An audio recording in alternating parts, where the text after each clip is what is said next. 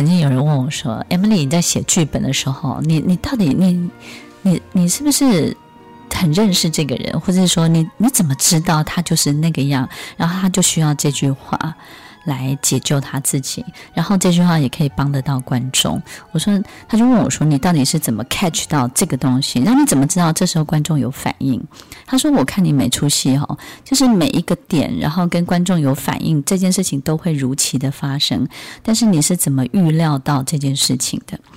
我跟他说：“其实我没有做任何的的计划。”我总是觉得这个人身上有一个东西是可以点燃观众的，点燃这个世界的。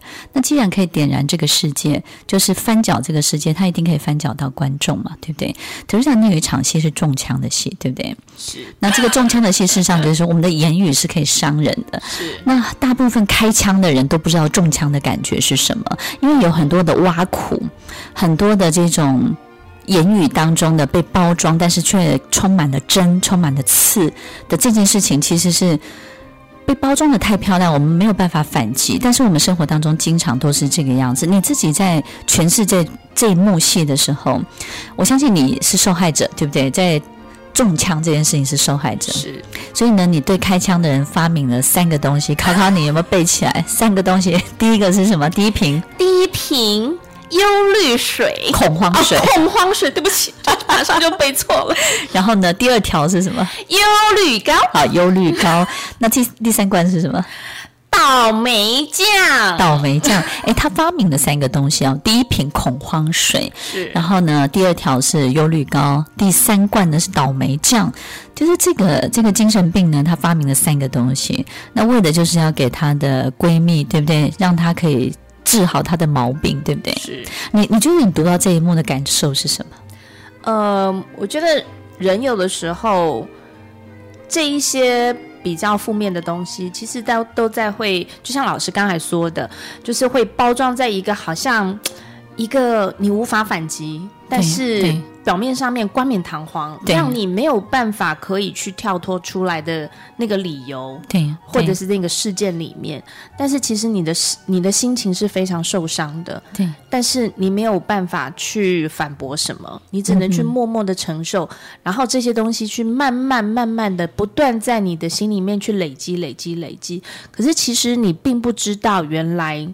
这个其实是一个负面的情绪，非常非常对、嗯。然后你甚至于不了解到，就是为什么一个人会变得这么低落，而且你会觉得说，旁边的人没有办法支持你，是因为这个人在所有人面前都包装的很好，但是你没有办法去告诉别人说他不对，他哪里不好，或是他做了什么。那这幕戏有没有帮你出一口气？我希望可以帮大家都出一口气，okay, 非常好，非常好。所以听众朋友，如果我们有同样的情形，真的欢迎你来看看这出戏。是啊，呃，我我相信那个 Teresa 在。全世界幕戏的时候，包含所有其他演员的衬托，我觉得我自己在感受，他们自己在 re 稿的时候，我都觉得很震撼。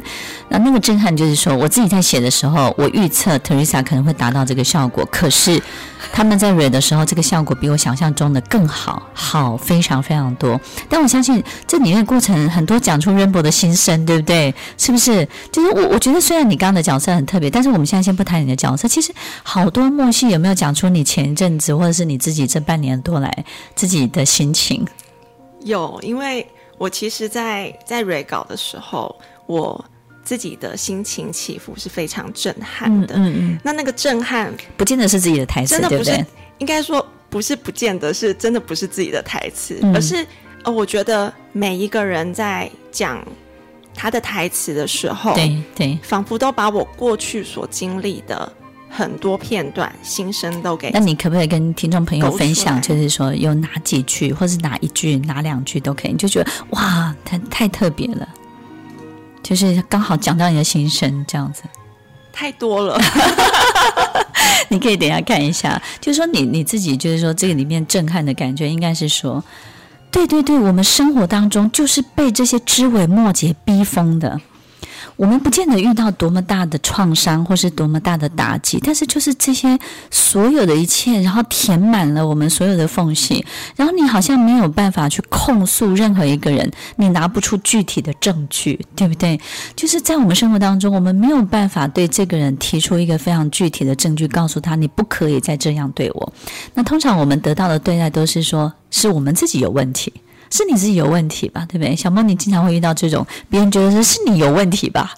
诶，对，常常，因为我我的想法比较特别，嗯，然后很就是很难跟人家有那种共振，对对对，对，对，然后所以就是有，我觉得我在最低潮的时候，其实有一次就是我真的很难过，然后我就发现到我完全找不到我自己，嗯嗯，对，然后那个时候就是真的很恐慌，就是。说不出个所以然，就是真的觉得找不到我自己。对对，对，就是我们的，请问我们的样子哦，会被像这样欺负我们的人被他稀释掉了，就是他会把你的很多的样子弄得不见了。好比说，你看你哪一个东西不符合，不等于，所以呢，你是不 OK 的。就是我们本来有一个自己的样子，但是呢，他不断的告诉你，你不等于 A，你也不等于 B，你也不等于 C，你不等于 D，所以你什么都不是。最后我们会得到这个结论，然后这种东西是会把我们搞疯的。Rainbow，你有找到了是不是？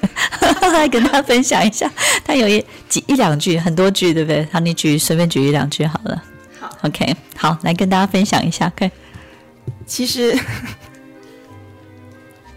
最最应该说也没有最，就是其实有一句台词是：他们永远吃不到最想吃的，对，嗯、永远看不到最想看的，嗯、爱不到最想爱的。嗯嗯、那其实不是他们不不努力、不不勇敢去追求、去争取，而是太多，就像刚刚。